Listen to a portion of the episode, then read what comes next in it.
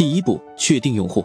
习惯测试的第一个问题是哪些人是产品的习惯用户。记住，你产品的使用频率越高，形成用户习惯的可能性就越大。首先，给忠实用户下个定义：忠实用户对产品的使用频率应该是多少？这个问题的答案非常重要，它能令你的观点发生极大改变。有关类似产品或解决方案的公开资料，有助于你凝聚用户并制定用户参与度目标。如果无法获取数据，那就根据经验进行假设，但前提是要符合实际并诚实无欺。如果你正在开发一款类似于推特或 Instagram 的社交网络应用程序，你就应该设想习惯用户每天会多次访问该服务。另外，你别指望像烂番茄这样的电影推荐网站用户每周的访问量超过两次，因为他们的访问只有在看完一场电影或研究完要看什么电影之后才开始。不要只针对专业级用户做出过于激进的预测，而是要寻找一个符合现实的推测，据此调整普通用户和你的产品进行互动的频率。搞清楚用户对你产品的使用频率应该是多少之后，要深入钻研这些数字，确定有多少以及哪些类型的用户满足这一条件。最佳做法是利用人口特性分析，对用户行为在未来产品迭代过程中所发生的变化进行测量。第二步，分析用户行为。希望你已确定了一些满足习惯用户标准的用户，可是多少用户才算够呢？我的经验是百分之五。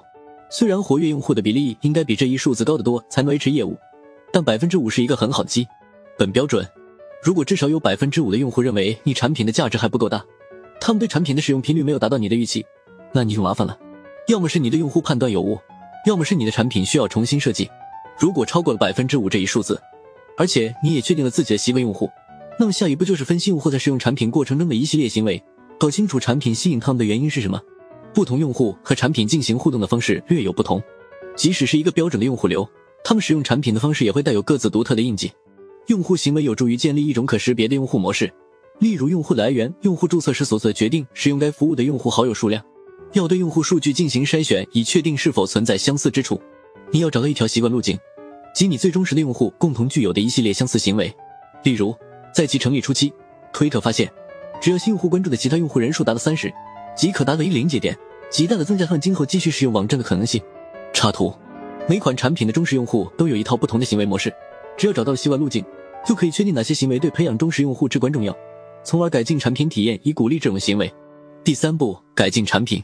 有了新的见解之后，注意力应重新回到产品上，要想办法推动新用户朝忠实用户所采取的习惯路径前进。这一过程可能包含注册渠道更新、内容变更、功能去除或现有功能增强。推特从注册渠道更新这一方式中获得启发，对其下关注流程进行了改进，鼓励新用户即刻关注其他用户。习惯测试是一个可利用每一项新功能和产品迭代加以实施的持续不断的过程。按用户的共同特点对其进行分组，将其行为和习惯用户进行比较，这样做可有效指导我们改进产品。